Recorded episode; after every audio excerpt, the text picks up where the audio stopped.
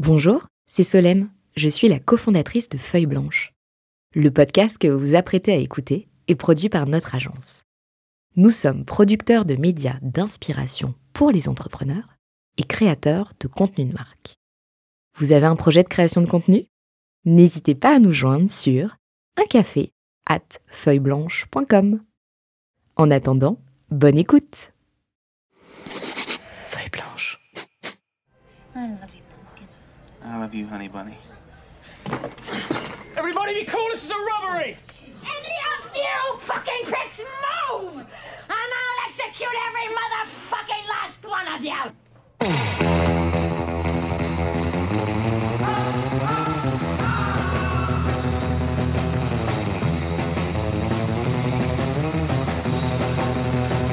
Alors, est-ce qu'on est en, en train d'assister euh, au braquage de Cash Out euh, par Hugo Benz?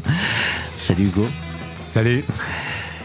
Je me suis beaucoup interrogé euh, quand, quand on a préparé euh, cette émission parce que je crois pas avoir jusqu'ici reçu un entrepreneur avec autant de boîtes euh, à son actif. Je vais y revenir, mais en fait, je crois que pour toi, euh, tout commence par un job euh, étudiant chez Red Bull. Et là, c'est peut-être là que tu as puisé euh, ton, ton énergie pour être en mesure euh, de euh, monter, je crois tout d'abord, euh, une première boîte qui s'appelait la piscine, euh, que tu as monté relativement haut, mais que tu as liquidé ensuite. Exactement, oui. Donc première partie de vie à la fois, moi j'imagine, pareil, les montagnes russes, on, on y revient souvent dans, dans Cash Out. Bah, du coup, je peux, je, ouais, je peux te raconter euh, vite fait l'histoire. C'est vrai que c'est marrant de, c'est la première fois qu'on me reparle de, de Red Bull dans un, dans un podcast. C'est vrai que ça, euh, du coup, c'est un peu le meilleur job étudiant. Et en fait, euh, c'est vrai que c'est marrant la façon dont, dont j'ai euh, eu ce job, c'est que je me le rêvais parce qu'en fait, grosso modo, c'était le meilleur job étudiant du monde. C'était très bien payé euh, et le job, c'était quand même de donner euh, des canettes de Red Bull euh, aux associations, aux événements, etc. Donc, T'étais bien reçu. le mec le plus convoité de l'école, euh, etc. Euh, en plus, moi, du coup, j'avais du Red Bull gratos à la maison. euh, vu, vu le prix que ça coûtait, j'étais, euh, j'étais content. Et c'est vrai que euh, je suis pas passé par euh, leur site, le, le formulaire, etc. Je me suis renseigné en fait pour savoir qui était en fait la personne à, à convaincre. Je me suis renseigné de quand est-ce qu'il pouvait être à Bordeaux à un événement. Et en fait, je me suis pointé à cet événement pour en fait, en gros, lui euh, lui porter ma candidature euh, comme ça à l'oral. C'était pour la petite histoire, il faisait en fait une balle aux prisonniers géante entre entre étudiants. Et en fait, j'ai essayé de me mettre en avant en lui amenant euh, cinq ou six équipes. En fait, en gros, j'avais bossé pour Red Bull sans être euh, pour euh, sans, sans bosser là-bas. Et du coup, c'est ça en fait qui a fait que j'ai un peu euh, dénoté et que je pense que j'ai que j'ai eu le job. Effet, c'était ma on va dire ma première vraie expérience euh, pro. Et ça que Et tu du peux du, coup, un- du coup tu parlais coup de la piscine, ouais. mais alors il y a quand même eu une vie entre les deux, entre Red Bull et la piscine.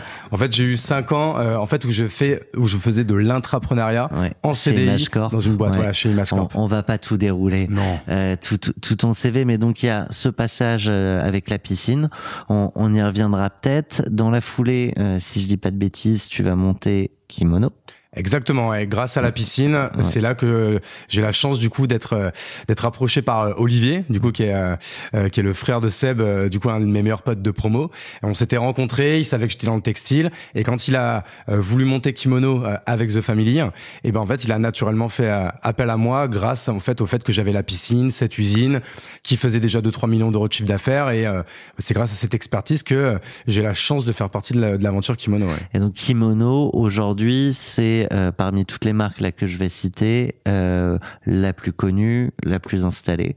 Exactement. Et puis si je suis euh, hyper honnête, hein, c'est euh, c'est pas grâce à moi. Hein, c'est enfin, j'espère avoir quand même participé à, euh, à ma juste valeur dans, dans, dans l'aventure, mais en fait c'est surtout grâce à mon associé Olivier, du coup qui est le CEO euh, et cofondateur de, de Kimono, qui lui est du coup toujours ultra opérationnel à 100%, ce que moi je ne suis plus, Ouais. et, euh, et qui du coup oui en effet a, a monté Kimono à euh, plus de 50 salariés, euh, 10 millions de- d'euros de chiffre d'affaires à l'année, une croissance à deux chiffres tous les ans. Donc ouais, c'est une c'est une très belle marque et une très belle réussite. Dans la foulée, alors je vais les citer pas forcément dans l'ordre, mais donc il y aura Capsule, et c'est de ça qu'on va parler euh, aujourd'hui que tu as, revendu euh, à, à ton associé. Tu vas investir dans quelques boîtes, euh, chez Binôme, Life, euh, Plugger, euh, tu vas cofonder Araok. euh, partner chez Jumby, euh, cofondateur de Kermes. Euh, tac tac tac, je remonte un euh, seed investor chez Gringo, euh, chez euh, SalesRamp. Tu vas euh, investir, je crois aussi chez Urban Cuisine, Bulk. Euh, M Emblème, pardon. je- Emblème, ouais. Euh, Combingo, Zelic, donc là, Ulysse, euh, Folk, tu vas euh, cofonder Le Plongeoir, on va y revenir, tu vas fonder Poney Club, euh, cofondateur de Villa Maria, attends, j'ai déjà plus de salive, là, je sais pas, parce que j'ai même pas fini euh, la liste, Chaser, donc Kimono, on en a parlé, et La Chapelle.club. Une vie bien remplie, hein. Et là, du coup, on comprend qu'effectivement, tu dois pas être full opérationnel partout. Non. C'est quoi ta stratégie euh, entrepreneuriale avant qu'on on rentre dans dans l'aventure capsule Bah écoute, ouais, en fait, il y a eu, euh, j'ai eu un peu deux vies entrepreneuriales. Donc, il y a eu les, euh, dix premières années où là, en fait, je suis parti d'une expertise métier qui est en fait la personnalisation euh, textile en B2B. Et, c'est là, en fait, que ça m'a permis de monter euh, euh, 7-8 boîtes sur, sur, sur ce sujet-là. Donc, dont Kimono, dont Capsule. Tu parlais de Kermesse. En fait, Kermesse, c'est comme Kimono, mais pour la partie étudiante. Et donc, en fait, de cette expérience, enfin pardon, de cette expertise métier, j'ai eu en fait l'opportunité de rencontrer plusieurs personnes qui sont devenues mes euh, mes associés et avec qui du coup on a monté euh, des boîtes. Et en fait, c'est vrai que on pourrait le prendre sur sous deux angles, hein, l'angle d'un mec qui est complètement défocus, etc. Moi, j'estime que je suis plutôt quelqu'un qui a un peu le FOMO, qui a envie de saisir les opportunités et qui quand même à chaque fois s'en donne les moyens. C'est-à-dire que quand euh, je monte quelque chose, pendant un an, je suis à fond dedans et comme c'est ma seule zone de génie, c'est-à-dire vraiment euh, cette première année être à fond sur euh, Le les trois produit. piliers qu'on se le produit, le go-to-market, la création euh, du, on va dire de la première base d'équipe, hein, la première la première dream team de, de 5-6 personnes, etc. Atteindre très vite le premier million d'euros. Ça, c'est ma zone de génie et c'est ce que j'ai fait pendant euh, bah, ces dix premières années. Et c'est vrai que du coup, c'est pour ça que dans, dans ce CV, il y a, y, a, y a- il y a plusieurs boîtes. Et en fait, la deuxième vie, je pense qu'on y, on y, par- on en parlera après, Ouais. qui a démarré il y a un an. Bah, du coup, Donc en fait, la, avec la, revente, capsule, avec la session du coup de mes parts euh, euh, de, de, de capsules, la création du coup du startup studio, qui est beaucoup plus pertinent par rapport à mon profil, puisque le boulot d'un startup studio, c'est de monter plusieurs boîtes chaque année, et ça que pour la première fois de ma vie. J'ai une vision à 10 ans en disant pendant 10 ans, je vais être à fond sur la chapelle et il va falloir monter 3 4 boîtes euh, par an et donc j'ai une vision à 10 ans euh, d'en avoir monté entre 30 et 40 et euh, bah, le business model d'un d'un startup studio, ça va être euh, d'être hyper hands-on pendant un an, un an et demi sur ces trois piliers dont on a parlé. Et du coup, au bout d'un an et demi, après une première levée de fonds, les laisser autonomes. Et le business model, c'est bien sûr le, le cash out. Il y a toute cette première phase d'énergie qui, est-ce qu'elle t'amène à un moment à une phase euh, de profond ennui? En fait, c'est, euh, c'est, je dirais que c'est un mélange des deux. C'est un mélange en fait d'ennui et de euh, frustration du coup de ne pas pouvoir saisir les opportunités futures. Donc en fait, c'est, deux choses mêlées qui font que, euh, en fait, un peu comme un coureur de jupons qui en fait est amoureux de l'amour, amoureux du coup de foudre, va rester, euh, va se marier, va rester deux ans avec la personne, va divorcer, va retomber amoureux, va se remarier, va redivorcer au bout de deux ans. Alors ça que dit comme ça, du coup, c'est assez négatif. Mais moi, euh, en fait, je suis En tout cas, hyper à la l'aise avec ça. comparaison. Ouais. Ouais. T'es amoureux euh, de l'opportunité, de la création, euh, des nouveaux enjeux. euh. Exactement, j'adore. Du coup, tu te et après on va rentrer dans capsule, mais tu te fixes des thématiques, des marchés spécifiques sur tes zones d'expertise ou du coup là tu t'ouvres à, tous les possibles? Alors bah c'est sûr que pendant dix ans j'ai été à fond à textile parce que j'étais bah je pense que j'étais quand même un bel expert en France sur sur sur cette thématique et je pense que je suis connu et reconnu pour ça. Tout le monde forcément ne m'aime pas, mais c'est pas c'est pas très grave. Et c'est vrai qu'aujourd'hui avec tu- le startup studio, on est plus sur euh, une thématique euh, tournée vers euh, la créateur économie et la création de contenu et, du coup toutes les startups qu'on va pouvoir monter sur ces problématiques là.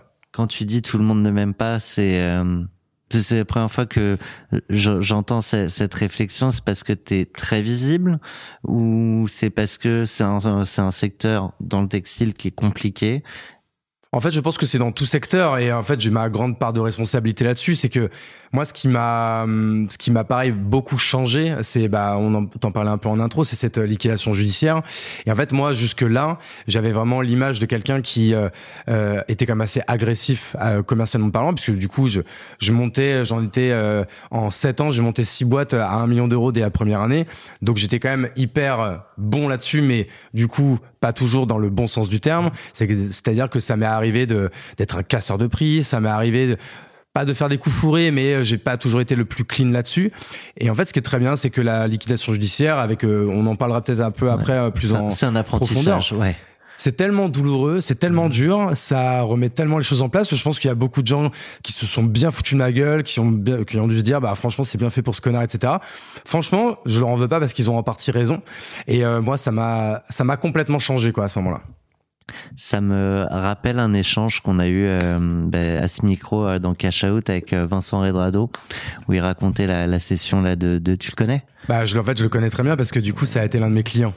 Ok, Et du coup, lui, il paraît qu'il avait euh, foiré l'une de ses boîtes hein, Ouais. et qu'il m'avait laissé une avec euh, avec Donc on a été Tops. fâchés pendant très longtemps avec Vincent, mais depuis on s'est on s'est pardonné. Bah du coup, je pense que vous tu comprends euh, par quoi par quoi il est passé. Je comprends euh, mille fois par quoi il est passé. et Du coup, euh, c'est à ce moment-là que je l'ai recontacté et qu'on euh, et qu'on on- maintenant on a des relations très cordiales. parce que du coup c'est c'est vrai qu'il faisait le, le le parallèle entre la nouvelle session bien passée et versus la session au tribunal de commerce où euh, je crois qu'il disait tu te sens comme en garde à vue entrepreneuriale Ah mais c'est le mot. C'est-à-dire qu'en plus, moi, dis-toi que j'avais euh, l'usine euh, qui était euh, en Normandie. Donc en plus, j'ai dû me déplacer en Normandie pour... Bah c'est ça en fait, hein, les liquidations judiciaires, pour que les gens comprennent, c'est que tu viens au tribunal. Chacun, c'est chacun son tour. Hein, T'es là en fait avec tous les repris de justice dans la salle. Donc là, tu sens que c'est que des mecs comme toi qui ont foiré, quoi. Donc je peux te dire que ça sent pas la... Ça, ça pue un peu la défaite dans, dans, la salle. Et là, en fait, chacun passe. ça dure un quart d'heure, 20 minutes. Et pendant un quart d'heure, 20 minutes, en fait, tu dois très rapidement un peu te défendre. Alors même si tu as préparé un dossier avant, qu'ils ont normalement euh, Lu. lu, oui, voilà. Et grosso modo, en fait, à ce moment-là, ils prononcent la liquidation judiciaire. Euh, et surtout, en fait, ils prononcent euh, s'il y a, si t'es en faute ou pas. Donc euh, moi, ça va, la faute de gestion, il y en a pas eu. En vrai, il y en a eu. Mais euh, du coup, en fait, c'est plutôt, euh, t'as le droit à l'erreur. En fait, la faute de gestion, c'est plutôt quand la faute elle est presque délictuelle, Mmh. quoi. Tu vois, où par exemple, t'as un peu détourné, tu t'en es mis plein les fouilles, ou ta boîte, elle était euh, dans la merde depuis deux ans, mais t'as tout foutu un peu sous euh, le tapis, ce qui était pas mon cas. Euh, mais non, c'est pas du tout un bon moment à passer, quoi. Est-ce que ça a transformé ta vision de la manière de faire du business, ton regard sur toi-même? Ah clairement, ça m'a donné euh, déjà en fait alors au niveau vraiment plus on va dire très opérationnel, hein, c'est que maintenant euh, tout ce qui est finance, euh, gestion, euh, parler en marge et puis en chiffre d'affaires, ne plus regarder la concurrence à fond la caisse parce que moi j'ai plus que de gagner, enfin pardon, j'étais ouais, j'étais vraiment aussi dans l'optique de pas d'écraser, mais vraiment de battre mes concurrents. Moi, j'aurais été capable de La prendre une commande à 100 000 compétition. euros avec 1000 euros de marge, donc avec toute la charge mentale et le temps que ça pouvait prendre, tant que je battais ce concurrent, etc. Alors qu'aujourd'hui, quelqu'un euh, veut me prendre une, enfin, une presta à 100 000 euros avec euh, 1000 euros de marge, je lui dis, mais j'en ai rien à foutre, je te la laisse, quoi. Je, j'ai pas de temps à perdre, quoi. Donc ça, quand même, ça, ça a été le premier immense apprentissage qui du coup en plus a été accentué par le fait que j'ai monté sur les centres de la piscine.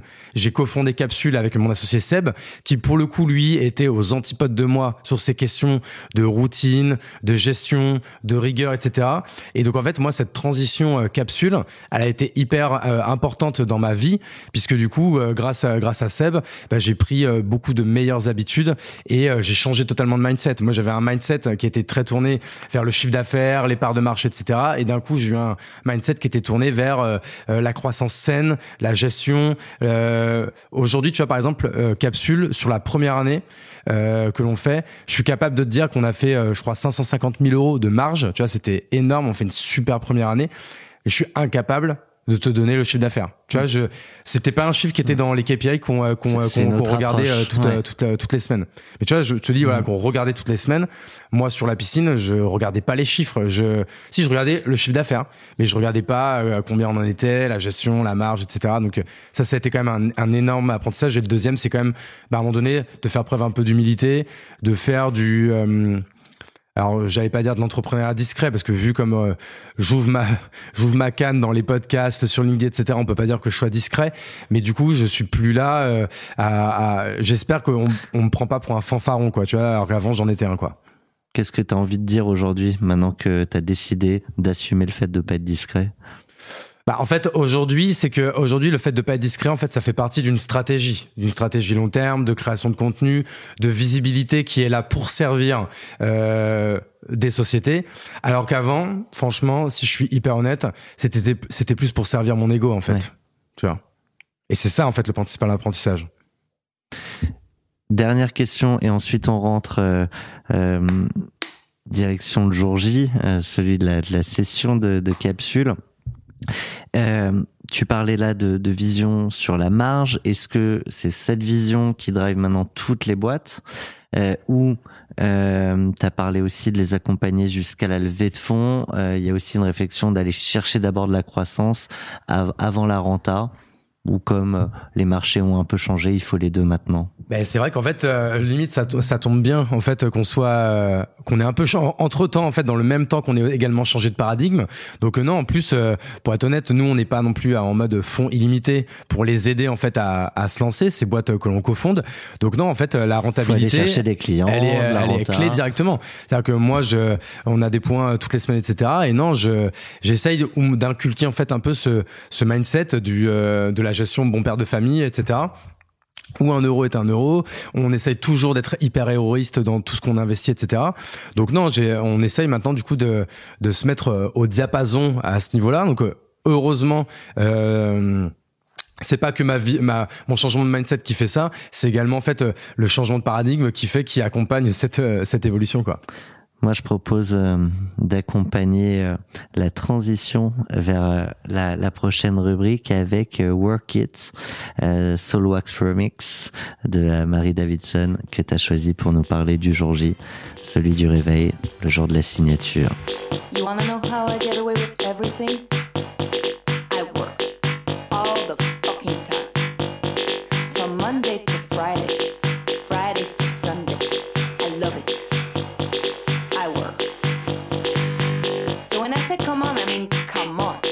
Pourquoi ce choix? Je sais pas, je l'aime bien, moi, elle me, met la pêche, je, je l'écoute. euh, Alors, plus maintenant, mais à un moment donné, pendant six mois de suite, euh, je l'écoutais euh, tous les matins. euh, C'était ma première chanson que j'écoutais euh, pour, euh, pour me lancer, tu vois. Ça me mettait un tempo. C'était Work It et tout, donc euh, j'aime bien. Et en plus, je crois que c'est la, dans les paroles, ça, c'est la meuf, en fait, c'est une entrepreneuse, quoi. Ouais. Tu vois.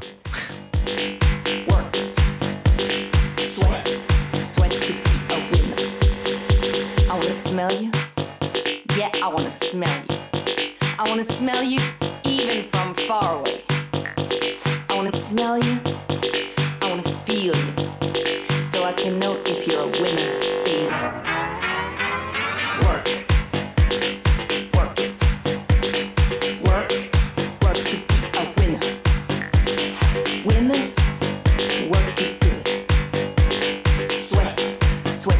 Alors, t'as pas juste choisi cette musique parce qu'elle te plaît, pas juste choisi cette musique parce que t'avais l'habitude de l'écouter pendant six mois.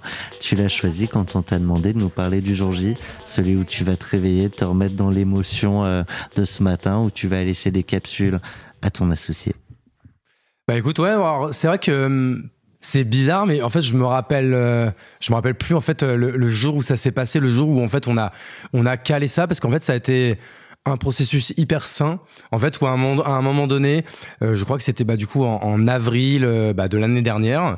Euh, pour la petite histoire, moi j'étais euh, sur la route direction Attends, on l'Ukraine. va, on va revenir sur comment tout ça s'est négocié, comment, comment les discussions se font, mais tu t'as aucun souvenir de, de ce jour. Non, bah en fait, euh, Trop de moment- musique dans les oreilles. Bah en fait c'est en fait c'est euh, à un moment donné en fait on y- les échanges ont été assez courts. Et à un moment donné on s'est dit euh, il y a une propale. J'ai dit ok pour la propale. Et là on a dit ok on on, lan- on lance tout ça.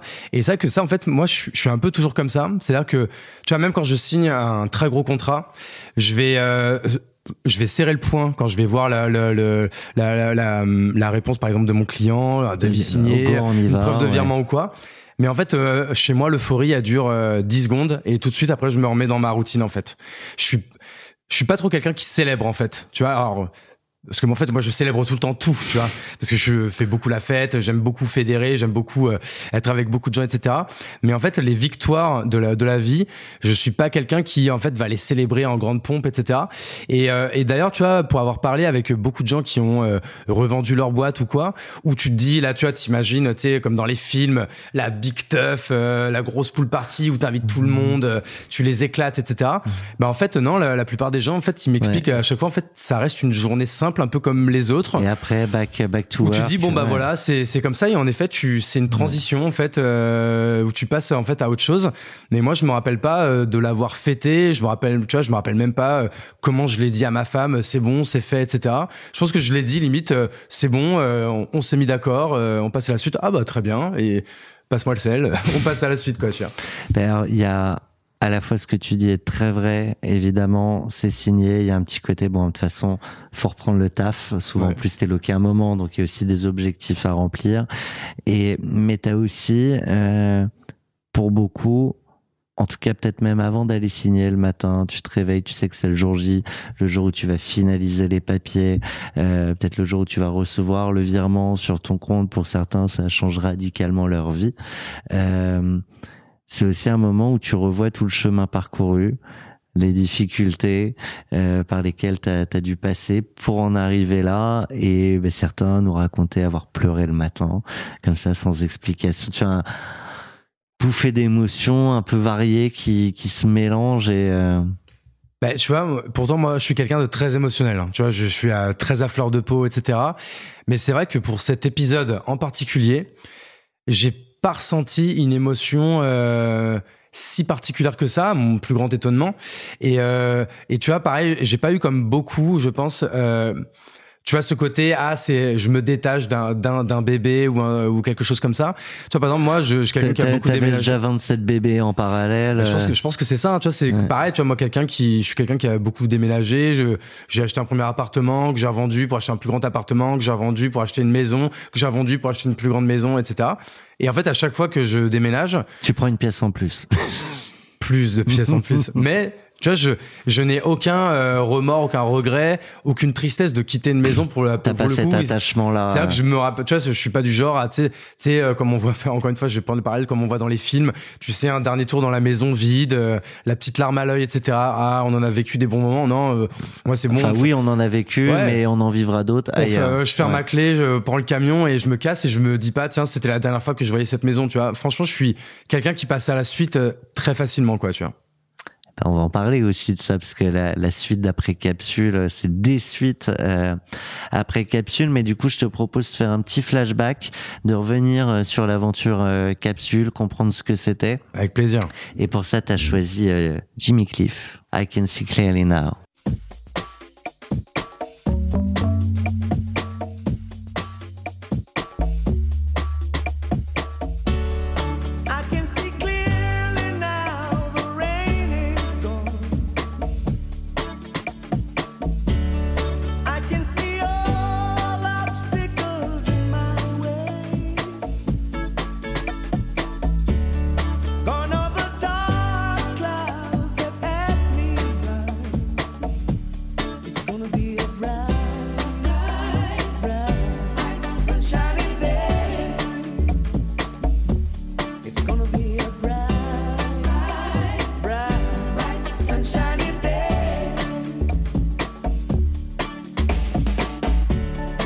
C'est ça l'ambiance euh, de l'aventure capsule? Ouais, bah, en fait, c'est ça que quand euh, on m'a demandé de choisir une chanson pour euh, pour ça, bah, en fait, je mets bien le titre euh, I Can See Clearly euh, Now parce que euh, comme je le disais tout à l'heure, en fait, Capsule, moi, ça a été en fait ma La porte de sortie. J'ai- ça a été ma porte de sortie sur en fait cette énorme défaite hyper douloureuse qui était la liquidation de de de, bah, de la piscine hein, qui était du coup euh, c'est ça qu'on l'a pas dit qui était en fait une- une usine d'impression numérique sur tout support textile et en fait uniquement B2B qu'on a monté à quasiment 4 millions d'euros de chiffre d'affaires 30 salariés etc donc avec une liquidation et euh, les dettes que ça inclut. J'étais endetté euh, famille, euh, au niveau de ma famille que j'ai remboursé jusqu'au dernier centime euh, endetté euh, auprès de la banque avec des, euh, des prêts en caution solidaire Ça, je, je, je rembourse encore trois ans, euh, quatre ans plus tard. Tu vois, tous les mois, euh, 400-500 balles qui partent euh, de mon compte, donc c'est pas pas négligeable. Et euh, la honte que c'était sur le sur sur le marché. Là, pendant le, je suis passé un peu de star à paria, quoi, tu vois, sur sur ce marché. Et là, en fait. Sur les centres de la piscine, euh, on a eu l'idée de monter euh, capsule avec mon pote Seb, qui est donc mon pote, euh, ouais. pote l'un de mes meilleurs potes d'école de commerce. Et en fait, tous les deux, en fait, on est, on faisait partie dans le groupe, on faisait partie des seuls. Alors, il y en a, il y en a un ou deux autres aussi, sur un groupe de 25, qui parlaient euh, d'entrepreneuriat. Parce que c'est ça qu'aujourd'hui, c'est très hype de parler d'entrepreneuriat, il y a même des émissions de télé, etc. Et franchement, moi, je suis très content, c'est très bien. Mais il y a, putain, il y a 15 ans. T'es ouais, de quelle année?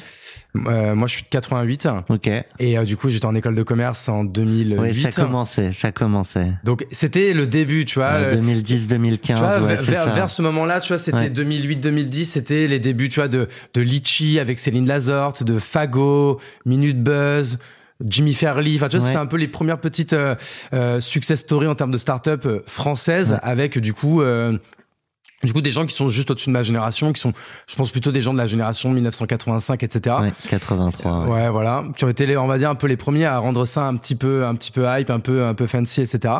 Et nous, en fait, on était euh, les seuls qui voulaient pas euh, faire une carrière chez euh, chez EY ou L'Oréal ou euh, Procter Gamble, etc. Nous, ça nous intéressait pas du tout. Tu viens de nous tuer trois sponsors. Ah, pardon.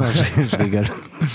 Et donc, euh, du coup, en fait, avec Seb, on a tous les deux euh, tout de suite monté notre boîte. Et en fait, le, ça a été marrant parce que moi, j'étais du coup dans le textile, mais vraiment moi côté euh, produit, quoi. Euh, Et lui, il était dans le textile, mais côté tech, avec euh, une solution euh, qui, en fait, euh, simplement, en fait, une solution tech qui te permettait en fait de connaître la taille euh, d'un vêtement que tu devais prendre. Donc, lui, ses clients, c'était euh, les gens de la grande distribution, des e-commerçants, mais du coup, des très grosses enseignes. Et en fait, un jour, euh, ça faisait des années qu'on se disait putain, il faudrait qu'on monte un truc ensemble. Et un jour, à un mariage, moi, j'étais en train, du coup, j'étais déjà un peu en difficulté euh, avec euh, la piscine, mais on n'était pas encore sur la, décision de liquider. Et en fait, on se dit, bah, toi, t'as, euh, La tech. moi, toi, t'as, non, t'as Non. un réseau. Ok. T'as un réseau de très grandes enseignes. Moi, je travaille pas du tout avec ces gens-là. Euh, moi, je suis plutôt sur un, un réseau avec des, des petits paniers moyens à 1000 euros, 1500 euros, 2000 euros. Mais du coup, moi, ma force, c'est que j'avais énormément de commandes, énormément de clients, ce qui faisait qu'on faisait euh, plusieurs millions d'euros de chiffre d'affaires. Et il disait, mais t'imagines, euh, demain, tu vas faire une commande avec euh, Leclerc, Carrefour, etc. C'est tout de suite des commandes à six chiffres. Et euh, il me dit, voilà, moi, j'ai le réseau, toi, t'as le métier, qu'est-ce qu'on pourrait faire ensemble? Et en fait, c'était un peu évident. Et c'est là que l'idée de capsule est née, Ah, qui est en fait euh, voilà, de dire, en fait, capsule, c'est euh, créer des collections euh, textiles clés en main, c'est-à-dire que tu les dessines. C'est-à-dire, euh, c'était encore une fois, c'est la mode des t-shirts à Mhm. message, etc. Tu fais une collection de t-shirts à message pour l'été, euh, pour Leclerc par exemple. Et euh, sauf que nous, on avait une particularité, c'est que on fait pas faire en Chine euh, un an à l'avance des quantités astronomiques. Nous, tu peux nous commander euh, 5000 pièces euh, à la ref à peine et euh, même même moins que nous on va faire en- on va imprimer directement en France. Même si le textile, il- est certes, tu vois, comme ce t-shirt, il est made in Asie, euh, mais il est stocké en France, donc il est tout de suite disponible. Nous, tu nous commandes 10 000 t-shirts, on te les livre en trois semaines, tu vois. Et c'était un peu ça la force. Et on, avait un super momentum parce que c'était le moment où euh, ça commençait un peu la, la merde avec euh, l'Asie, les frais de transport qui augmentaient, et surtout en fait un modèle, euh, pas qui devient obsolète, mais en fait qui qui commence en fait à évoluer où les gens se disent c'est vrai que c'est ça ça n'a aucun sens de faire ses commandes un an et demi à l'avance de- d'en commander trop après tu soldes après tu déstockes et après tu jettes parce que c'est vrai que les gens le ça savent pas mais comme ça. Hein. mais on crame un nombre euh, de, de, de, de textiles, c'est, c'est, c'est, c'est, c'est énorme. Donc voilà, donc on avait un super momentum là-dessus et en fait, on s'est dit, on va faire un test, on va tester, on va tester le produit sans monter la boîte, etc. Lui, euh, il a dans son réseau, il avait quelqu'un de très haut placé euh, dans une très grande enseigne. On va pouvoir la citer, hein, c'est Leclerc. Et en fait, euh, au, au bout de six mois, on signe une énorme commande avec Leclerc. Et là, on se dit, ok, on a notre On a les POC. bases pour y aller. Ouais. Et là, moi, à ce moment-là, c'est pile le moment où je liquide la piscine. Et là, on monte capsule euh, avec ce POC, du coup, de Leclerc. Et donc là, il faut savoir qu'on est en septembre 2019. Et Mhm. du coup, on monte, euh, on monte capsule. Dans six mois, c'est le Covid. Et six mois après, il y a le Covid, euh, le confinement. Mais en fait, le confinement pour nous, ça a été une super opportunité. On s'est rendu compte qu'on a été excellent, euh, du coup, euh, Seb et moi là-dessus. Plus les euh, deux salariés qu'on avait, qu'on avait à l'époque étaient, euh, je peux les citer, Anthony euh, sur la DA et Sandra sur toute la partie euh, achat administratif, etc. Et euh, Et en fait, on, on a également une opportunité pour nous qui étions dans le textile à l'époque, ce sont les masques, parce qu'on était, on avait accès en fait à un réseau d'usines qui pouvaient fournir des masques à un moment donné où on en manquait.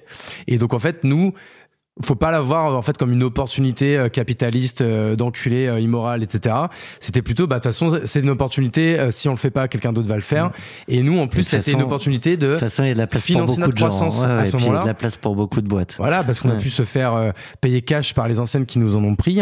Et euh, ça, c'est la partie des masques. Et puis même sur la partie, nous, il fallait qu'on se fasse référencer. C'est une partie où en fait, où les gens avaient un peu tout mis en pause avec l'Asie.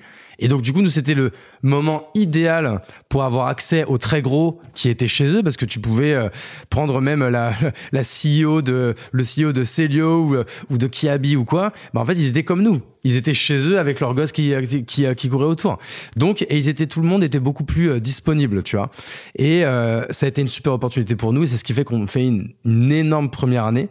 Et donc, euh, moi, d'une, ça m'a redonné confiance en moi, de me dire, je suis pas... euh, plus de 500 000 de marge. Exactement, ouais. Donc ça m'a permis de me dire, ok, bah déjà je suis pas une merde. Donc tu vois déjà, pff, on regonfle un peu euh, la confiance, mais du coup une confiance en, en soi un peu moins égocentrique, plutôt centrée du coup sur l'équipe, euh, etc. Et euh, ça me permet de me remettre en selle, quoi. Surtout même euh, financièrement, etc.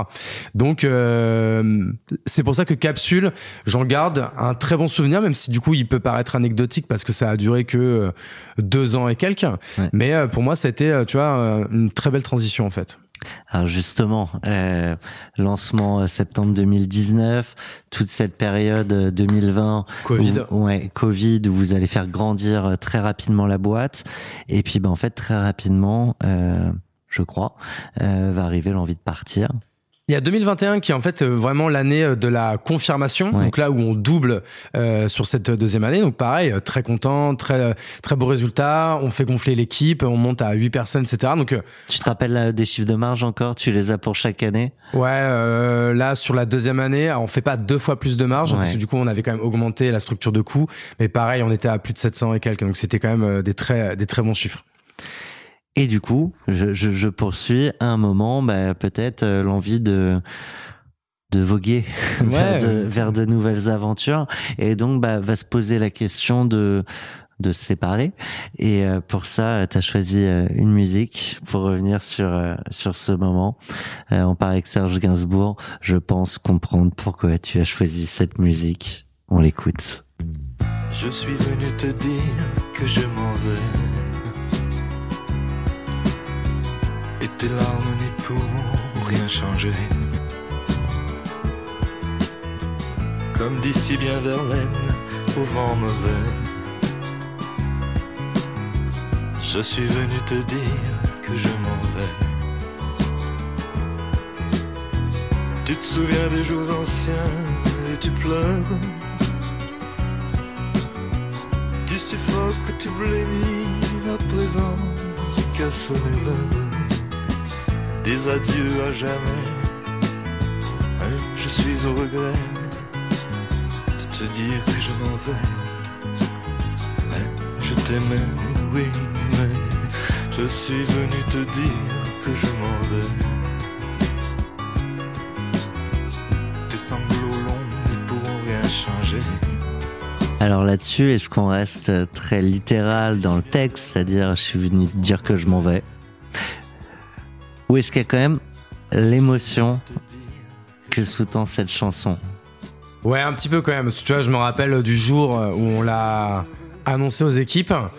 Je c'est pas c'est pas c'était pas brutal ou quoi, mais en fait, je me rappelle quand même euh, un peu du regard de de, de certains. euh, je, pense quand même que- qui ont été peut-être un peu déçus. euh, Alors euh, triste, j'en sais rien. euh, Tu vois, je- j'en ai jamais reparlé avec eux et euh, et j'avoue que je, je pense que c'était un peu ça en fait. Ça a été, on a fait un peu le, tu vois, c'était le kick-off de fin de, de fin de trimestre, etc. Et c'était de dire, bah voilà, je.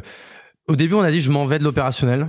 On l'a fait en deux temps. Tu vois, genre, j'arrête, euh, comme je le fais pour tous, hein, comme je l'ai fait pour Kimono, comme je l'ai fait pour Kermès, comme je l'ai fait pour Aroc, etc. Et en fait, après, très vite, quand même, on s'est rendu compte, quand même, avec euh, mon associé, euh, mon ex-associé euh, Seb, que quand même la, la, la- le l'entre-deux ne pouvait pas aller, qu'il fallait en fait euh, enlever le, le pansement euh, d'un seul coup. Et c'est là que Et tout de suite euh, il y a eu la, cette histoire de, la, de lâcher l'actionnariat en même temps quoi. Parce que, ok, donc c'est après avoir dit que tu quittais l'opérationnel que même ouais. avec ton associé, vous dites, en fait, Ouais, c'est ça. c'est c'est pas tenable dans le C'est temps. ça, tu vois, c'était en avril. conditions. En avril, euh, on annonce qu'on on quitte l'opérationnel. Moi, en plus, juste après, du coup, je pars en vacances. Euh, et dans la foulée, en plus, je pars en Ukraine parce que c'était l'époque, euh, voilà, du début du conflit, etc. Et je fais, je m'étais engagé dans un convoi humanitaire où en fait on amenait en camion euh, euh, des, des médicaments, des, du, du matos, etc. Pour les gens qui étaient euh, à la frontière euh, polonaise, donc là trois jours de camtar, etc. Pareil, ça fait bien réfléchir. Et là, euh, on se parlait avec mon associé par voice note euh, interposé, et c'est là qu'à un moment donné, voilà. est soumis l'idée par mon associé de dire à un moment donné ça ça peut être l'une des l'une des éventualités qui est de dire bah en fait on peut complètement en fait se séparer à ce point, c'est-à-dire je rachète tes parts. Et c'est là qu'en fait très vite on s'est mis dans un processus de négo. Et en fait j'ai même pas envie d'utiliser le mot négo, on est plus sur une discussion et euh, qu'on est arrivé à un chiffre très naturellement qui nous allait bien à tous les deux. Et euh, tu vois, on n'est pas passé par des banques d'affaires, on n'est pas passé par une valo avec un expert comptable, un CAC ou ce que tu veux. Tu voulais Et, finir vite. On voulait tous les deux que ça se finisse vite, que ça se finisse bien, parce qu'en fait, mine de rien, on reste quand même euh, très bons potes. On est dans le même groupe de potes euh, de, de promo, on est hyper liés, hyper soudés, etc. Et euh, voilà, on voulait que ça se passe bien. euh, et je pense que ça a été, ça a été une fin, euh, ça devait se passer comme ça, c'était très bien. Il y a, il y a deux qui me- questions qui me viennent là comme ça très spontanément, à la fois sur la manière dont, dont ça a été évoqué, donc en mode notre vocal WhatsApp quoi. Enfin si, Exactement, si ouais. je traduis bien, tu l'écoutes. Tu j'aurais même pu te demander si tu l'avais encore, mais je connaissais pas l'anecdote euh, pour la, diffuser. On lui aurait demandé évidemment. Euh, mais t'as un petit moment d'arrêt en disant. euh, c'est pas que c'était euh, pas forcément envisagé, mais une fois que c'est dit, une fois que c'est verbalisé, c'est autre chose. En fait, c'est exactement ça. C'est-à-dire que moi, limite, je je l'envisageais pas tellement. Et en fait, à partir du moment où il a, comme tu l'as dit, tu as le bon mot, il l'a verbalisé, ça a été dit, et tout de suite, en fait, au bout de 10 secondes, ça a fait le chemin dans ma tête, et je me suis dit, ok, c'est ça que je veux. En effet, je veux pas un entre-deux, etc. Parce que sinon, ça va, je sens que ça va pas bien se passer. On, Mais quand il y a quelque chose à verbaliser, c'est qu'il y a un non-dit, oui. euh, et donc des frustrations peut-être de part et d'autre. je vais pas je vais pas le mentir Ouais. il pouvait il pouvait y en avoir tu vois c'est euh, c'est euh, et c'est et c'est pour ça que du coup que cette cette fin comme ça où à un moment donné bah je m'en vais il garde tout euh, c'était euh, c'était euh, c'était la, la meilleure fin qu'on puisse avoir parce que lui il avait une vision beaucoup plus long terme et en fait moi clairement j'étais plus dedans donc en effet même pour lui euh, je sais que ça aurait posé des problèmes à terme s'il avait fallu par exemple comme on était à 50-50 partager la valeur euh, Et de ça 100% de son travail si moi je faisais si je faisais zéro. Donc en fait, on voulait pas en arriver là et donc c'était pour ça qu'il fallait le faire euh, vite et bien. Et tu peux pas diriger une boîte un week-end sur deux. Ah mais en fait c'est Ouais, ouais, le mot, c'est ouais. le mot et et d'ailleurs moi encore une fois c'est c'est ça qui fait que par exemple moi le, la chapelle j'en suis le CEO pour parce que pour le coup là j'en suis euh, c'est moi qui porte la vision et l'opérationnel etc. Mais je l'ai jamais été dans toutes les boîtes où j'ai été j'ai toujours été le DG alors même quand j'étais à 50-50 etc. Parce que de base moi j'ai pas justement la j'avais pas le profil d'un CEO de- parce que CEO encore une fois c'est pas une place de numéro un, c'est une fiche de poste. CEO, c'est euh, c'est une fiche de poste en termes de euh, en termes de vision, en termes de en termes de de, de gestion, en termes de management, etc. Et euh, et moi en fait j'avais pas ces compétences clés de base, En tout cas, pas sur ces projets-là. pas sur ces projets-là. Moi, en fait, j'étais plus, euh, j'amenais en fait une force qui était vraiment euh, le go-to-market et mon mon expertise Mhm. très poussée euh, de, de de ce métier. Et- mais typiquement, avec la chapelle, t'as envie d'assumer une vision et du coup, un, un projet long terme. Exactement, et c'est la première fois de ma vie que je suis dans, dans cette optique-là. Donc c'est pour ça que On peut en reparler dans deux ans? Ah ben c'est sûr que dans- c'est- globalement la, la durée de. là pour le coup Ouais. c'est sûr. Tu vois, c'est là je me suis fait un pacte avec moi-même, un pacte avec mes associés. Euh, encore une fois euh, verbalisé, hein, pas. euh, je suis pas du genre à faire des pactes euh, écrits, etc. Mais là euh, c'est sûr que sur 10 ans, euh, je, je serai là-dessus quoi. C'est quand même important de faire des pactes. Hein. Ça veut pas dire que. euh, Oui, c'est juste, euh, moi je suis pas bon pour ça, mais en effet, souvent il faut en faire. Et d'ailleurs, moi ça a pu me porter préjudice euh, par le passé, bah, par exemple pour la liquidation judiciaire où on n'avait pas fait, etc. Et en fait, où par exemple je parle plus du tout à mes associés de l'époque. Tu vois. C'est important de prévoir euh, quand que ça puisse mal se passer pour au moins trouver les, les meilleures options de, de sortie pour tout le monde. Je suis d'accord, je suis Ouais. d'accord, je suis d'accord. Euh, L'autre question qui me venait, euh, c'était, euh, t'es sur le chemin dans un convoi euh, vers, enfin pour l'Ukraine, mais jusqu'à la, frontière polonaise. Et donc c'est à ce moment-là où va être verbalisé le fait de de vouloir se séparer, même ça, ça en tout cas professionnellement sur ce projet-là. Euh, Est-ce qu'il y a aussi cette idée de, en fait, je pars euh, sur un sujet qui est un conflit armé, euh, il y a des vies en jeu, euh, tout ça, c'est c'est presque anecdotique en fait, ces, ces sujets de. Bah, c'est plus que c'est le truc qui m'a permis de prendre du recul parce que moi j'étais du coup un peu tête dans le guidon là-dessus. Je commençais à, en fait j'avais, j'étais vraiment sur une période de- de d'ultra confusion. Mais tu vois d'ailleurs, je, je peux même raconter une anecdote là-dessus. Euh, à ce moment-là, j'avais arrêté de fumer depuis six mois. Et en fait, à ce moment-là, je suis tellement dans un peu dans la confusion euh, par rapport au, au fait que je sais que je vais aller en Ukraine. J'ai euh, j'ai un peu même ce problème avec euh, avec mon associé parce que bah il voit que moi je suis plus du tout dedans et en effet ça ça pose problème et je peux pas lui en vouloir etc. c'est Et en même temps, j'ai je commence à avoir des idées de ce que je veux faire un peu après, mais j'ai pas encore l'idée très claire de la chapelle. Donc euh, je suis sur une période de- d'ultra flou artistique et donc je te dis à ce moment-là, je prends deux semaines de vacances. En jachère. Et après, je prends une semaine pour aller euh, pour, aller- pour aller en Ukraine. Donc, je prends trois semaines vraiment de pause. Et c'est vraiment ce changement d'air qui, alors, par contre, m'a fait euh, recommencer la clope et je refume euh, du coup depuis. J'ai toujours pas réarrêté. Mais au moins, les choses ont été plus claires dans ma tête parce que c'est à ce moment-là que je je me dis, ok, capsule. En fait, bah, en fait, c'est la solution elle est simple. Il faut se séparer. Et il faut euh, revendre les parts. Il il faut faire quelque chose vraiment de ultra clean. Il n'y a pas de tout ou rien. On fait tout d'un coup. Et c'est là que je me dis, le startup studio, c'est vraiment ce que j'ai envie de faire. Donc là, en fait, pendant ces trois semaines, donc là, le- la morale de l'histoire, c'est que quand on est un peu dans le flou euh, sur tout ça, le changement d'air, il y a que ça de vrai, quoi. Une, une question, et tu me diras si tu veux répondre, si on peut garder euh, ta réponse. Euh, parce qu'au pire, on peut toujours couper euh, au montage, on n'est pas en direct. Mais dans toutes ces aventures où tu étais cofondateur, euh, pas forcément CEO, et que tu as décidé de quitter, tu vois, la, la, la relation aux associés, euh, qui peuvent aussi par ailleurs être des amis. Euh, quand on décide de, de, de rompre l'association, des fois c'est l'occasion de ressouder des liens, euh, et puis des fois c'est la bonne occasion de les rompre plus définitivement. Euh, J'imagine qu'il y a autant d'histoires que, que de personnes, et du coup sans nommer, euh, est-ce que c'est à ce point différent d'un projet à l'autre, d'une personne à l'autre Je sais pas si un petit recul là, avec tous les... Alors c'est différent d'un projet à l'autre, c'est différent d'une personne à l'autre. Euh, mais euh, quand euh, y a, quand t'es ami avec quelqu'un, que tu montes une boîte avec lui et qu'après ça se termine, on va pas se mentir, les choses elles sont plus comme avant. C'est différent. Euh, et, ça c'est vrai que c'est quand même le, bon conseil qu'on qu'on qu'on qu'on peut dire, c'est que souvent on veut euh, monter une boîte avec euh, son meilleur ami, son ami, etc. Euh, souvent je pense que ça peut marcher et souvent bah tu vois en fait encore une fois nous Sab et moi ça a très bien marché parce que on a été très complémentaires, très bons parce qu'on a monté quelque chose de très beau en très peu de temps sur quand même quelque chose qui est difficile, la grande distribution, les grandes enseignes, etc. C'est pas simple de se faire référencer et nous on s'est fait référencer chez trentaine d'enseignes en à peine deux ans, etc. En pleine crise mondiale, etc. Donc euh, c'était quand même quelque chose d'énorme. Euh, maintenant, le peut-être des fois les difficultés qu'on a pu avoir de temps en temps, c'est qu'on est deux égaux euh, qui sont quand même euh, assez euh, prépondérants. Donc ça a pu faire des étincelles, etc. Et euh, pour, répondre à ta question, non, les choses. euh, la relation reste bonne et ça c'est là où je suis content, c'est qu'on n'est pas en guerre. Mais est-ce que la relation est comme avant? Non, elle est un peu différente, c'est sûr. C'est euh, parce que tu as, quitté l'opérationnel de toutes les autres boîtes qu'on a évoquées tout à l'heure, donc Imono. Ça a gardé des parts par contre euh, partout. C'est Ouais. capsule, c'est Ces capsules, c'est vraiment un cas à c'est part parce qu'il y a eu que- l'opportunité. Parce qu'en fait, moi, je suis jamais été quelqu'un qui qui euh, qui a été demandeur de ça en fait. Donc euh, non, pour ça, capsule, il y a eu l'opportunité qui a été posée par Seb. Je l'ai prise. Mais sinon, dans dans les autres, euh, j'attends.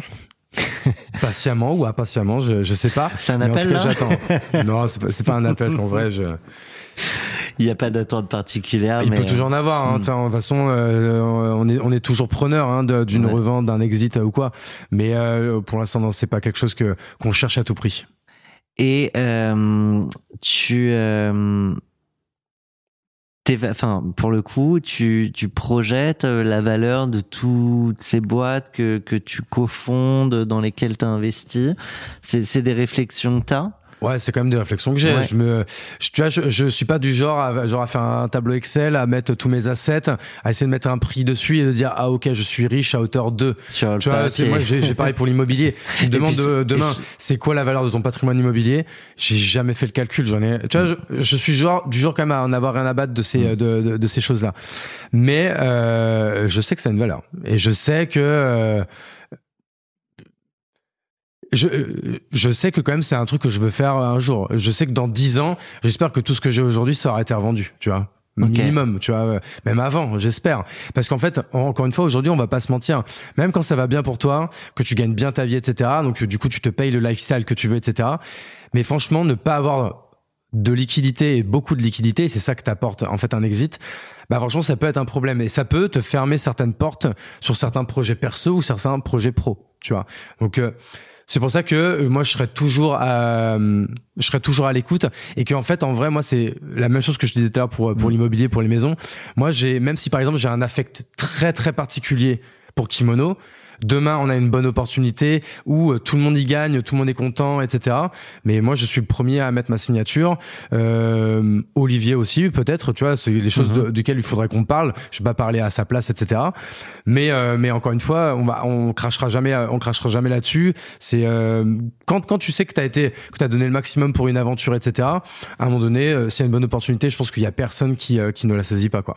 Après, euh, tiens, je pose la question parce qu'elle me vient, euh, mais du coup aujourd'hui t'es plus opérationnel et souvent euh, sur des sessions il y a un sujet euh, de out d'un temps pendant lequel on est loqué. Euh, on est d'accord que tu te remettras pas sur une aventure le temps d'eux, euh, suivre la passation euh, pour. je euh, pourrais si c'est si c'est le si c'est l'une des clauses. Après, en fait, je serais très clair euh, dès le départ sur euh, sur le nombre d'heures et sur l'énergie que je peux y mettre. Mais en effet, euh, aujourd'hui, par exemple, pour euh, prendre euh, X de plus. Je ne mettrai jamais la chapelle entre parenthèses pour me remettre sur un projet, Ouais. par exemple, pour pour une histoire d'earn-out ou quoi. Moi, je préférais du coup sortir euh, de ouais. manière nette et, euh, et précise, même si du coup ça me fait perdre euh, une partie. Tu vois, je j'aime l'argent et j'aime euh, en fait euh, les opportunités et la liberté qu'elle peut qu'elle peut t'apporter, mais je suis pas euh, je sais pas je sais pas c'est quoi le mot en fait mais je suis pas un mec euh, qui va comme je te dis tu vois je suis pas quelqu'un qui compte euh, quelle richesse j'ai quel est mon patrimoine quel est ci ou que ça. Je je de, par exemple même ma mère même euh, même mes meilleurs amis personne ne sait combien je gagne c'est pas du tout un, un sujet que que je dis et même quand on me le demande je dis franchement je dis pas quoi. Parce par, que je- euh, par par pudeur. Par pudeur et par tous, parce qu'en fait, en vrai, c'est un vrai problème pour les gens, même les gens qui disent ils en ont rien à foutre. En vrai, si ils en ont quelque chose à foutre. Et l'argent, c'est, sou- c'est toujours un sujet, quoi, tu vois. Et moi, en fait, je pense qu'en plus, ça a, ça a été un sujet pour moi, en tant qu'ancien pas riche, quoi. Euh, mais en vrai, moi, je suis pas du tout à me comparer. euh, ça fait hyper bisounours euh, de dire ça, etc. Parce que je pense que je l'ai été, ça. Tu vois, de, De me dire, je euh, gagne tant, putain, je, je, je- même si on se dit qu'on le fait pas, inconsciemment, tu dis, ah, je, ah, je gagne plus que le- la moitié de la bande, etc. Enfin, tu vois, tu te, peux te dire des trucs comme ça. Aujourd'hui, franchement, et je pense que encore une fois, c'est la liquidation qui, ça m'a, je vais être hyper vulgaire, mais ça m'a tellement fait la bite que, en fait, en vrai, maintenant, les histoires d'argent, d'ego, d'avarice, Je pourrais etc. mettre un bip. Tu pourras et mettre un bip, ouais. le. Exactement, ouais. Mais tu vois, aujourd'hui, je, c'est, je suis hyper, euh, hyper, euh, hy- beaucoup plus clean là-dessus, tu vois. C'est quelque chose que je garde beaucoup plus perso. C'est des sujets que j'ai avec euh, ma femme, parce que ma femme est également mon associée Ouais. sur notre boîte euh, La Chapelle, qui est notre, le, le pardon, plongeoir. le plongeoir, qui est notre boîte de rémunération, en fait. Donc nous, forcément, on en parle parce que ce, Gros on- sujet de naming, non? Vous vous êtes dit, euh, il y avait la piscine, on va viser plus haut, donc on prend le plongeoir. Ah, en plus, j'étais même plus euh, à l'époque quand on monte la boîte, c'était plus en fait il fallait avoir une boîte perso, tu vois. Euh, je me suis retrouvé derrière l'expert comptable, il m'a dit comment tu veux l'appeler? Je dis oh, vas-y, euh, je viens de monter la piscine, appelle ça le plongeoir. Si on voulait raconter le, le storytelling, c'est hop, j'ai plongé dans le grand bain de l'entrepreneuriat ou quoi, mais en fait non, c'était juste une boutade. C'était un nom de marque qui devait vraiment même pas se voir. Mais en fait, comme depuis j'en ai fait une boîte hein. sur laquelle je facture euh, euh, mes management fees, le consulting, l'influence B2B, euh, enfin tous ces trucs là. Bon bah j'en ai fait euh, j'en ai fait quand même un logo histoire que ça soit un peu joli, tu vois. Je me le suis même tatoué, tu vois. Donc euh, Ah ouais, t'es. T'en as d'autres pour chaque boîte? Euh, j'ai kimono ici. Alors ça, pour la petite anecdote, c'était on était un, on était à un off-site euh, au ski. Et alors ça, c'est quand j'étais encore opérationnel, quand on était un peu encore au début, quand c'est tu vois c'est la taille de boîte. Je crois qu'on était euh, genre une quinzaine. Et en fait, je leur ai dit, on, tu vois, nous on est très, on aime bien battre les records chez Kimono. Tu sais, euh, nous euh, chez Kimono, quand on signe une commande, on a un gong. Et en fait, euh, au départ, on a commencé avec un petit gong comme ça. Et en Puis fait, à chaque, à chaque gros record, on achète un plus gros gong. Donc maintenant, on a un immense gong de sumo, tu vois, les énormes Ouais. trucs, quoi. Et à un moment donné, je leur dis, vous voyez, ce record-là, qui était genre, je sais pas, faire 500 000 euros de chiffre d'affaires, ou même pas, c'était moins à l'époque, peut-être 250 000 euros de, de chiffre d'affaires sur un mois. Vous arriverez, tu vois, on était genre au mois de mars, et vous arriverez jamais à le faire au mois de juin. Tu sais, je chauffe le head of sales pour, tu sais, bien le, le piquer. Et il me fait, si, si, on y arrive. Je, si, si vous y arrivez, et vous y arriverez jamais, je me tatoue le logo de kimono euh, dessus. Et putain, pire que le faire au mois de juin, ils l'ont fait dès le mois d'après. Et du coup, j'ai dit bah ok, je, je tiens ma parole. Et un jour, avant d'arriver au bureau, euh, euh, parce que tu sais, je venais peu toujours à Paris, genre tous les 15 jours, je passe chez le tatoueur, je me fais ça, et je leur dis les gars, j'ai tenu ma promesse quoi. Maintenant, tu peux rajouter euh, le tatouage sponsorisé. Ouais, c'est ça. Tu vois, je pourrais, mais bon là, avant il va plus me rester trop de place sur le bras. j'aime là. prendre ton bras en photo, ça amène directement sur le site de Kimono, c'est c'est beau. Ouais, il faudrait que je fasse un QR code en effet. Ouais. Euh, normalement, on arrive euh, au moment de l'émission, on parle euh, des jours d'après. Donc après la session, donc là on fait l'ellipse, on est après la vente. T'as as pris une partie du, cash euh, ou la totalité et tu restes loqué un petit moment chez le repreneur. En l'occurrence, c'est pas le cas. Avec euh, cette aventure capsule. Mais du coup, tu as quand même choisi une musique, donc je te propose quand même qu'on parle des, des jours d'après euh, la session. Et euh, mais je ne sais pas où on va aller du coup. toi Allons-y. non hein, plus Moi non plus, je sais pas encore. On va Eh voir. ben, hein. improvisons. She packed my bags last night, pre-flight. Zero hour, 9 a.m. Je pense que je l'ai choisi parce que je venais juste de voir le film et que j'avais bien aimé.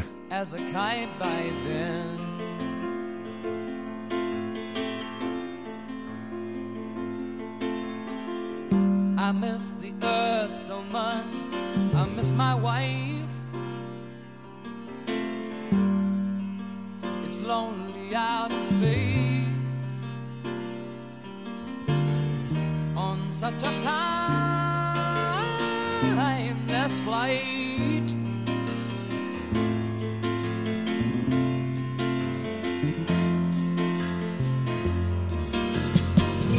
And I think it's gonna be a long, long time till touchdown brings me round again to find I'm not the man they think I am at home. Oh.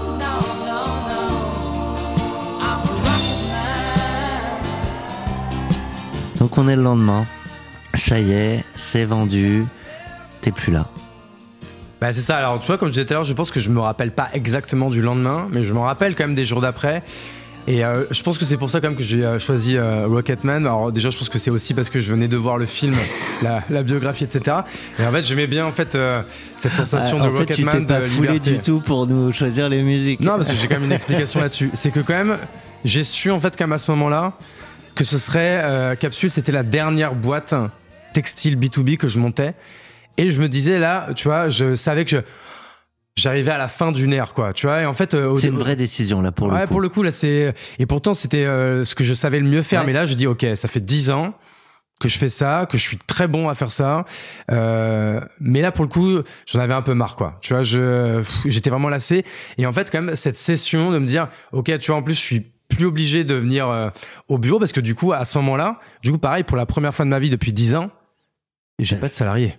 Et plus de bureau, pas d'agenda. Et je euh, me suis en fait retrouvé dans, en fait, dans un sentiment de totale liberté. Et tu vois, c'est à ce moment-là d'ailleurs, c'est pile à cette période que du coup, par exemple, je vais à fond dans la création de contenu. Euh, en fait, à plus jamais me dire, ok, là, je parle en tant que Hugo Benz. Je parle plus en tant que cofondateur de Kimono, cofondateur de Capsule, cofondateur de X, cofondateur de Y. Et en fait, c'est pour ça que j'ai choisi cette chanson quand même. Tu vois, il y a quand même un sens. C'est que franchement, j'ai adoré cette période d'entre deux. Parce que, et d'ailleurs, je suis encore un peu hein, dans cette entre-deux, parce que c'était une, période de, de totale tranquillité d'esprit, zéro charge mentale, totale liberté.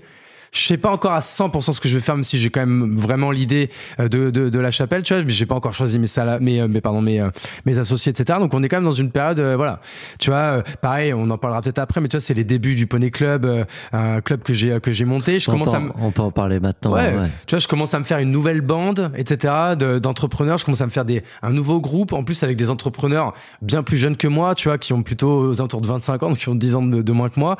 Et pour ça que j'ai adoré cette période, du coup, de l'été dernier, en fait, euh, l'été 2022, où c'est euh, c'est, je sens que tu vois, c'est excitant. Tu vois, c'est comme quand tu passes du lycée euh, euh, à l'après-lycée, tu vois, donc à, à la fac, à la prépa, à l'IUT, à l'école de commerce, etc. Où tu arrives dans un nouveau monde. Ou alors quand tu passes, bah, encore une fois, de de l'école au monde pro, tu vois, il y a cette excitation de dire là, ok, je vais aller dans Nouveau quelque chose de nouveau. Même si moi, je faisais souvent des choses nouvelles parce que j'attaquais des nouvelles verticales, mine de rien, c'était toujours le nouveau monde, le même monde. C'était les mêmes produits, c'était les mêmes fournisseurs, c'était ce même putain de monde en fait, tu vois. Donc là, c'était terminé quoi. T'as aussi des entrepreneurs et, euh, qui ont un sentiment de vide, c'est-à-dire que leur, téléphone sonne plus toutes les deux secondes. Moi, j'ai adoré Euh, ça. ouais. Vraiment un, un pur. Il y a, y a aucun moment où tu te dis. euh, et maintenant, tu tu dis je savais pas complètement où j'allais, mais globalement, t'avais quand même une idée. J'avais quand même, ouais, Ouais. je te dis, j'ai quand même euh, l'idée devenait de plus en plus précise de de monter un startup studio. Je savais pas encore comment, qui, quoi, avec qui, etc. Mais ça commençait à être de plus en plus clair qu'en fait, je voulais être libre de monter plein de plein de projets. Et en fait, j'avais pris comme la décision de dire, c'est terminé de cofonder, par exemple, à 50-50 une boîte. Euh, ou du coup, bah en fait, par quand même par respect pour la- ton associé, tu peux pas en fait faire ça pendant un an, etc. Parce que en effet, même si ça s'est bien passé avec Seb, ça s'est bien passé avec Olivier, ça s'est bien passé avec euh, tous les autres euh, tous les autres associés que j'ai eu. Bah, on va pas se mentir, c'est quand même pas anodin en fait de de dire euh, tu montes une boîte en fait au bout d'un an et demi euh, tu passes à autre chose alors que ton associé lui il reste à 100%. Ouais. Euh, donc ça en fait je voulais je- j'avais pour la première fois je savais que je ne voulais plus ça. Ça devait être clarifié dès le départ. Et pour le coup avec le startup studio, en fait c'est clair dès le départ. Attends, on va en parler du Startup Studio. Là, on est donc dans cette période des, des jours euh, d'après. Et, et du coup, tu me parlais du, du Poney Club. Et, euh, et- bon, écoute, soit je te, je te laisse le raconter, Ah bah, soit, je je, soit je lis ce que... Non, vas-y, je peux te, le- je peux te le pitcher en, Ouais, en vas-y. deux secondes. Hein. Le Poney Club, du coup, c'est un club d'entrepreneurs. Donc, pour l'instant, euh, presque euh, exclusivement, pardon, à Bordeaux. Euh, même s'il y en a un qui s'est créé à Toulouse et un qui s'est créé à Montpellier, avec des gens en fait qui sont venus me voir en me disant ouais putain c'est trop cool. Est-ce qu'on peut reprendre la marque et, le- et faire la même chose dans les autres villes? Donc, j'ai euh, évidemment donné mon accord. C'est quoi le positionnement? Parce qu'il y en a plein des clubs d'entrepreneurs. Exactement. Donc en fait, moi de base, euh, je me sentais représenté par aucun club euh, comme ça d'entrepreneurs.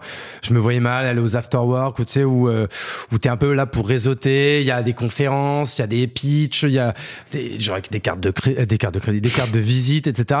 Moi, j'ai- moi, je suis pas du tout dans ce délire. Tu vois, les gens qui me connaissent, voilà, tu sais, euh, moi, je- Je j'arrive avec ma passer un moment. avec ma, avec ma dégaine, je suis en short six mois de l'année, euh, casquette en arrière, euh, tatoué de partout, etc. Je, je, je dénote un peu dans ce paysage, etc. Tu vois. Et moi, je, je commençais à me faire des, un peu des nouveaux potes en fait à Bordeaux parce qu'en fait à, à Bordeaux on a toujours cru que c'était un peu la belle endormie qu'il y avait pas d'entrepreneurs etc et en fait grâce au fait que j'ai commencé à prendre la parole sur LinkedIn j'ai commencé à voir qu'il y avait d'autres entrepreneurs à Bordeaux donc j'ai commencé à les rencontrer un par un tu dînes avec tu fais un déj tu fais un apéro tu vas faire une Puis partie tu les mets en paddle relation. etc. Et là, on se dit, bah, tiens, on a un petit groupe là de 10. Et là, en fait, bah, même pour euh, raconter vraiment la vraie histoire, et je vais lui euh, rendre à César ce qui est à, César, c'est qu'en fait, mon, bah, mon pote et ex-associé euh, Seb, qui de bas, avant d'arriver à Bordeaux pour Capsule, habitait à Lille, ils avaient monté un petit truc qui s'appelait le Poney Club, où en fait, ils se faisaient des dîners, mais des, bons dîners, tu vois, des bons dîners bien, bien, bien cool, etc., à euh, 5, 6, 7 entrepreneurs, etc. Et j'ai toujours dit, putain, il faudrait faire ça à Bordeaux, etc.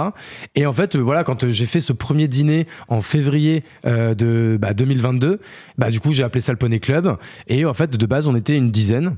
Et en fait, euh, aujourd'hui, on est 250. Et donc en fait, c'est plus un état d'esprit que euh, un club pour une typologie spécifique d'entrepreneurs. En fait, c'est ça. En fait, le, le, le, le but du Poney Club et la règle du Poney Club, c'est qu'on vient pas là pour vendre sa cam. On vient là pour passer un bon moment et j'ai même pas utilisé le mot networker, réseauter, Mm. etc.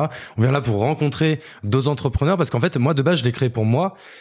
Parce que en fait, on- tous les entrepreneurs qui m'écoutent, en fait, on le sait, nous on vit des choses que les autres ne peuvent pas comprendre. Donc tu vois, moi je parle jamais avec mes amis de ma vie euh, d'entrepreneur, etc. Parce que je me dis, ils, peuvent pas comprendre les émotions par lesquelles on passe, etc. Donc moi c'est quelque chose que j'ai très secret, mais j'ai envie d'en parler. Et donc c'est pour ça que ça m'a fait du bien de, de créer le Poney Club. Au début on était 10, après on était 15, après on était 20. Et en fait tu parles avec des gens qui ont les mêmes problématiques que toi, qui te comprennent tout de suite. Et en fait le but au début c'était ça. Et en fait l'une des conséquences agréables pour tout le monde euh, au Poney Club, bah, c'est que tu rencontres d'autres entrepreneurs. Et en fait euh, forcément aujourd'hui on est plus de 200. Et forcément aujourd'hui il y a énormément de business qui se fait entre les membres. Il y a même plus que de business, il y a des couples qui se forment, il y a tout ça, etc. Et je suis très content d'avoir d'avoir créé d'avoir créé ça quoi. Presque le club thérapie euh, entrepreneuriale. Ouais, c'est en fait c'est ça, c'est Ce besoin de sortir de la solitude. plus pour de l'humain, et en fait, les euh, euh, Et ceux qui viennent au Poney Club, après, il y en a pour tous les goûts. Hein. Si Ouais. tu, ceux qui veulent partir à 23h, ils, parlent- ils partent à 23h. Ceux qui restent jusqu'au bout, ils savent qu'on finit à 4-5 heures, quoi, tu vois. Parce qu'on est vraiment dans ce côté, on lâche. C'est très porté sur, euh, sur l'entertainment et en fait, vraiment la, la création d'amitié. C'est-à-dire que moi, mon, mon socle fort du Poney Club, où, euh, bah, d'ailleurs, c'est souvent, en fait, c'est les 10 qui étaient là au, au dîner 1, 2, 3, etc. Moi, c'est plus que des, euh, plus des que des entrepreneurs, Ouais. même plus que des potes, c'est devenu euh, mes, mes, mes très très bons amis quoi. C'est vraiment mon groupe quoi. Et aujourd'hui, ce qui est cool, et tu vois, ça je pense que c'est important de le dire, c'est qu'aujourd'hui, moi quand je vais au Poney Club, euh, bah je parle même plus de taf avec les gens. Tu vois, c'était au début, c'était pour parler de ça, en fait, pour parler des problématiques Puis pro, tu etc. parles de la vie. Et en fait, maintenant, on parle plus, on parle plus du tout de, de tu sais, on va peut-être, ça va peut-être être 5 ou 10% des, des discussions qu'on va avoir. Mais en fait, aujourd'hui, euh, on parle de discussions comme tu pourrais avoir avec tous tes potes. hein. Tu vas parler de sport, tu vas parler, euh, tu vas parler d'amour, tu vas parler de, Du dernier Black Mirror. exactement, euh, que j'ai regardé hier d'ailleurs. Pas déçu? Un petit peu. Un sur deux. Hein. Ouais, franchement, Un bon c'est sur c'est moyen, hein, je trouve. hein. Bon, en vrai, ça fait le boulot, mais c'est un peu moyen, je trouve. Mais bon. En tout cas, c'était attendu? Ouais. Euh, bah, tout comme euh, le prochain euh, sujet qu'on va embarquer ensemble, on va quand même parler un peu plus de, de la chapelle. Et pour parler de cette nouvelle vie euh, qui maintenant est, est définie, euh, t'as choisi une musique que j'adore de Coolio. Ah, je, je l'ai jamais vu le clip, alors que j'ai écouté cette chanson un million de fois, quoi. Elle marche à tous les coups, celle-là. Ah, elle a pas pris une ride. Moi, je l'écoutais sur mon euh, sur mon autoradio à cassette.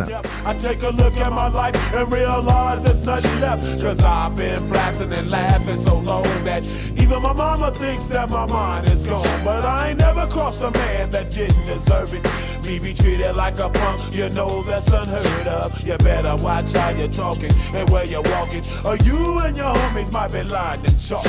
I really hate the trip, but I gotta low. As they croak, I see myself in the pistol smoke. Fool, I'm the kind of G the little homies wanna be like on my knees in the night, saying prayers in the street light.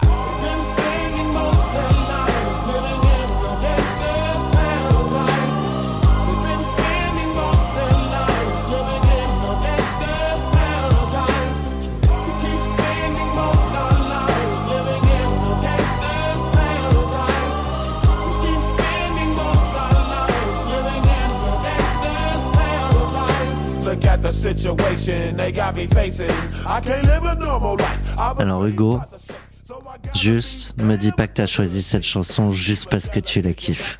Non, je l'ai choisi parce que euh, c'est, je me suis inspiré de cette chanson pour la baseline de La Chapelle, en fait, Ouais. ce qui est La Chapelle, Founder's Paradise. Donc du coup, c'était un peu le, c'était un peu le clin d'œil. Et en effet, moi, c'est une chanson qui a, qui a bercé mon enfance. Qui, euh, je pense que c'est avec cette chanson que j'ai découvert le rap US. Tu vois, j'ai découvert cette chanson euh, avant de, de découvrir euh, Tupac, Biggie, Dr. même plus tard Dr. Dre et ouais. compagnie, quoi. On a un peu évoqué euh, tes sujets de prédilection sur euh, la première année. Tu parlais de ta zone de génie autour de trois gros piliers le product, le market fit et euh, derrière- l'équipe. Et l'équipe. Donc c'est ce que vous faites avec la chapelle.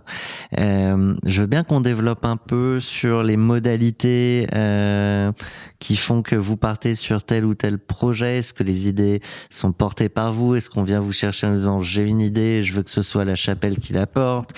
Euh, Quelle répartition? Bref, Raconte-nous. Ouais, non, bah écoute, euh, alors c'est très simple, c'est qu'en effet, là-dessus, moi j'ai commencé par dire, il y a, euh, la première règle, c'est qu'il n'y a pas de règle. On connaît pas, donc en le fait, on- Club. Voilà, exactement. Le, le T'es plan, très c'est- cinématographique dans tes, Ah, le dans ciné, tes références. euh, avec le foot, c'est toute ma life, ouais. Donc, euh, et avec le rap, ouais. C'est, c'est mes trois, mes trois piliers euh, culturels, on va dire. Tu me diras sur Ouais. quoi tu veux que je te fasse une passe D pour conclure et Ouais, ça marche. Ok. et euh, non, du coup, en fait. Euh, du coup, la règle, la première règle, c'est qu'il n'y a pas de règle. Donc, euh, forcément, on, on itère et on essaye. Donc, soit c'est des problèmes que nous on veut régler, soit c'est des problèmes qu'on vient nous amener. Donc là, là-dessus, il n'y a pas de règle. La seule règle qui est un peu, on va dire, commune à tous, c'est que euh, nous, on sera toujours minoritaire, puisque dans tous les cas, je peux donner les chiffres, hein, c'est Ouais. que nous, on va toujours prendre grosso modo euh, 25-30% des parts, et l'équipe fondatrice prendra bah, du coup le reste, sera majoritaire, parce que eux nous, on est parti pour euh, un an et demi, deux ans, mais eux, ils sont partis potentiellement pour 5, 6, 7, 8, 10 ans. Donc en fait, si vraiment euh, ils viennent avec une idée, il faut que ce soit la leur qui se l'approprie et que vraiment ils, soient, ils y soient à fond dedans. Et le CEO, c'est pas nous. Mhm. Nous, on est là pour être hyper hands-on, hyper opérationnel, pour les aider à créer le meilleur produit euh, possible. Moi, je vais être moi-même euh, à 100% pour aller chercher les premières dizaines de clients, pour prouver l'attraction, euh, euh, participer vraiment à l'accélération et les aider dans, les, dans la création du premier draft d'équipe. Quoi. Ouais, parce que la promesse et, et du coup euh, le résultat de cette promesse, euh, ça doit être ultra puissant. euh, notamment quand l'entrepreneur vient avec son idée pour se dire je vais lâcher 20-30% euh, du capital de ma boîte donc faut que derrière ça déroule. Exactement. Non, là, Ouais. là, du coup, il faut que la promesse soit tenue. Ouais. Mais euh, moi, j'ai assez confiance en moi et en mes associés pour dire que dans tous les cas, la promesse elle est tenue et que les 25% qu'on va prendre dans dans Ils cette histoire mérités. sont mérités et euh, tout l'accompagnement et même l'accompagnement, mais ne serait-ce que l'accompagnement humain, psychologique, de suivi, les bonnes pratiques, les bonnes routines, etc. Voilà. Après euh, après plus de 10 ans d'entrepreneuriat, je pense que voilà euh, un jeune qui débute. Euh, et puis, franchement, moi, j'ai j'ai tendance toujours à dire, encore une fois, on s'en fout des pourcentages. Tu vois, moi, des fois, les jeunes qui sont là, qui sont dire, ouais, mais là, moi, euh, il en veut, il en veut 5, moi, je veux lui en donner que 3, etc. Je mec entre 3 et 5%, mais euh, te prends pas la tête. En fait, tu seras très content euh, si un jour tu fais un exit et que tu te diras, putain, si j'avais mieux négocié, j'aurais pu avoir 2% en plus. Et encore qu'on s'en fout, quoi, tu vois. Le le sujet dont on n'a pas parlé, c'est tes associés sur la chapelle. Bah du coup en fait euh, mes associés de la chapelle c'est euh, d'autres entrepreneurs qui sont à Bordeaux qui font partie des premiers membres de Du la chapelle Club. donc qui sont devenus des d'abord des très bons euh, des très bons copains et euh, surtout en fait des entrepreneurs que j'ai moi-même admiré, etc. Donc, euh, il y en a un qui a à peu près à mon âge, hein, c'est Joe, euh, qui est le, le, le fondateur et CEO de, de Split. Et après, les trois autres sont bien plus jeunes que moi. Donc, en fait, c'est vrai qu'au au début, moi, j'ai plus eu une posture. Encore une fois, j'ai pas utilisé le mot mentor, mais en fait, euh, j'étais plus là quand même à donner de vrais conseils, etc. Même si aujourd'hui, je pense qu'ils sont pas grands conseils en fait à prendre de moi parce que c'est des euh, c'est des entrepreneurs euh, brillants qui font euh, pareil des croissances énormes avec leurs agences respectives, etc. Et euh, qui sont des super entrepreneurs avec des super skills, etc. Et moi, je savais que la chapelle, je voulais que ce soit une euh, une expérience collective et je voulais le vivre à plusieurs. Je déteste vivre les choses seul. Tu as bien compris. J'ai besoin d'avoir euh, des gens autour de moi. J'ai toujours été comme ça. Même à la primaire, euh, j'étais un peu le chef de bande, mais il fallait toujours que j'ai au moins 4-5 personnes avec moi, etc. Après, j'étais plus le chef de bande, collège, lycée, etc. Euh, mais j'ai toujours aimé euh, l'histoire des bandes. entouré, ouais, ouais. J'ai une grande famille. On est un peu une famille, euh, tu vois, chez ma famille, euh, tu pourrais faire un film dessus, euh, même une série Netflix. Mais voilà, on aime bien, moi j'aime bien le système de clan, le système de crew, le système d'entourage. C'est quelque chose qui est hyper important pour moi. Et donc en fait, pareil, même si la chapelle c'est mon idée, j'ai pas eu, j'ai eu aucun problème à dire, je, je veux qu'on le fasse à 5 et je vous lâche une bonne partie à tous les, à tous les quatre, quoi. Tu parles de la famille. Souvent dans cette partie, la vie d'après, euh, comme on est sur des sujets de cash out parfois importants, se pose la question de l'héritage. Je crois qu'on a justement une question euh, de Gila Israël. Salut Gila. Bonjour à tous. Salut Hugo. Je Bonjour. rappelle juste euh, pour les auditeurs qui ne connaîtraient pas encore ta voix que tu es euh, la une des voix de chez Neuflis, tu es banquière privée. Exactement. Donc moi, je vais pas parler du côté effectivement financier de cette cette legacy et de la suite, surtout qu'à 35 ans, je pense que ces sujets viendront peut-être un peu plus tard, mais pas tout de suite. Euh, et en fait, je sais que tu es papa d'une petite Juliette euh, depuis quelques années. Elle est encore un peu petite, euh, peut-être pour écouter des podcasts, mais le jour où elle écoutera ce podcast, qu'est-ce que tu as envie de qu'elle entende en fait, Juliette? Qu'est-ce que tu as envie qu'elle retienne de de, de, de son papa, de cette histoire? Bah écoute, c'est euh, c'est une très bonne question parce que j'avoue que je me la suis jamais posée, donc je vais essayer de répondre un peu en impro. Euh, en fait, c'est marrant déjà, ça me fait penser à quelque chose, c'est que euh, tu vois, moi je viens d'une famille quand même assez euh, assez peu riche, on va dire, avec des gens qui ont pas forcément le bac, où il y a pas d'entrepreneurs, il y a pas de pas beaucoup de cadres sup, etc. Euh, donc en fait, moi j'ai découvert l'entrepreneur- l'entrepreneuriat en entreprenant, et en fait moi c'est vrai que ça me fait rire de me dire que euh, du coup Juliette, et je sais pas si elle si elle le sera, mais en fait, elle entend parler de tout ça, mais depuis qu'elle est toute petite, parce que tu vois, depuis qu'elle est toute petite, on a petite routine, c'est que avant de se coucher, on se raconte notre journée, et elle veut absolument que je lui raconte en détail ce que j'ai fait. Euh, Donc, euh, elle est très à l'aise avec des mots comme euh, collaborateur, salarié, meeting, client, etc. Des choses que je connaissais pas du tout. Et euh, mais par contre, quand je lui demande ce qu'elle veut faire plus tard, je lui demande si elle veut être entrepreneuse ou quoi. Elle me dit ah non non, je veux pas du tout être entrepreneuse. Moi, je veux être youtubeuse ou chanteuse ou tu vois que des métiers un peu artistiques comme ça. Donc moi, ça me fait très plaisir parce que si elle le veut, je, je l'encouragerais euh, grave là-dedans. Donc en fait, après de penser, euh, tu vois, à la legacy, de dire euh, est-ce que voilà, euh, à la succession, euh, etc. Est-ce que du coup euh, demain euh, mes entreprises euh, seront reprises par euh, euh, ma fille ou euh, peut-être mes futurs enfants, etc. J'avoue que je me pose pas du tout la question parce que déjà, euh, je sais même pas ce que j'aurai dans dans 10 ans. Alors dans 40 ans, 50 ans, j'espère que je vivrai Ouais. le plus longtemps possible. je me la pose, mais pas du tout. Tu vois, je, je sais que du coup, je laisserai quelque chose de confortable, mais euh, mais de là de dire qu'il y a mes enfants qui vont reprendre. Franchement, je me pose pas la question parce que pff, je pense que j'aurais même tout revendu avant, donc euh, c'est pas du tout une question que que je me pose a priori. hein. Peut-être que ça peut changer. hein. D'accord. J'ai j'ai cru entendre tout à l'heure, je sais pas si c'était une joke, mais je leur laisserai rien pour une très bonne raison. ouais, ouais, parce qu'en fait, euh, limite, euh, je me dis, euh, demain, en fait, euh, imagine tu décèdes et tu laisses quand même quelque chose de, de confortable. Ben, en fait, je voudrais pas qu'à l'enterrement, bah, mes enfants, ils soient un petit peu contents, tu vois. du coup, ils se, qu'ils se disent, ah, putain, il va nous manquer, notre papa, c'était ça et tout. Ah, mais quand même, euh, putain, là, il laisse la baraque, il laisse la résidence secondaire, il laisse la boîte, il laisse ça. Donc, euh, en vrai, je pense que je laisserai rien, je vais tout cramer avant, quoi. Hugo, en tout cas, moi, été très content euh, de t'avoir avec nous euh, pour parler mais de toutes tes aventures. Potentiellement, on va faire 10 épisodes euh, si, tout se conclut avec un cash-out euh, par, boîte. Mais donc là, c'est la fin.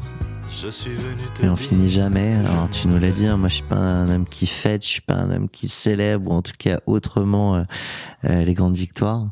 Euh, on t'a quand même demandé comment t'avais fêté le deal, et tu nous as quand même proposé une musique pour finir avec Carole G, pardon, Horos Ferrari pour la célébration.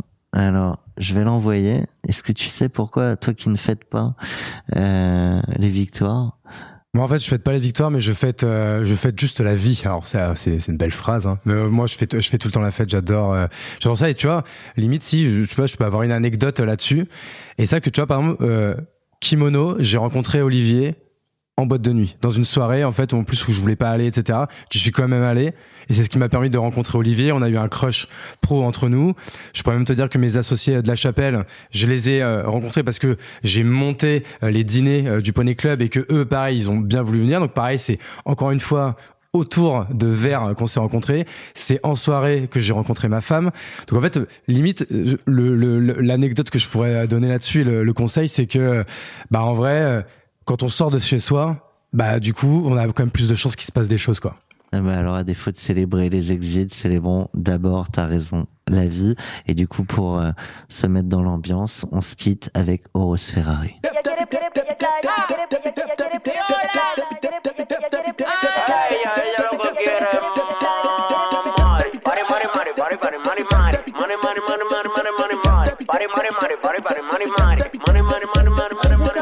Y quiero playa, coger una nota, pasarme la raya. Un bebecito que quiera batalla. La reina habla y los peces callan. Hoy se bebe, hoy se fuma, hoy se jode, hoy se bebe,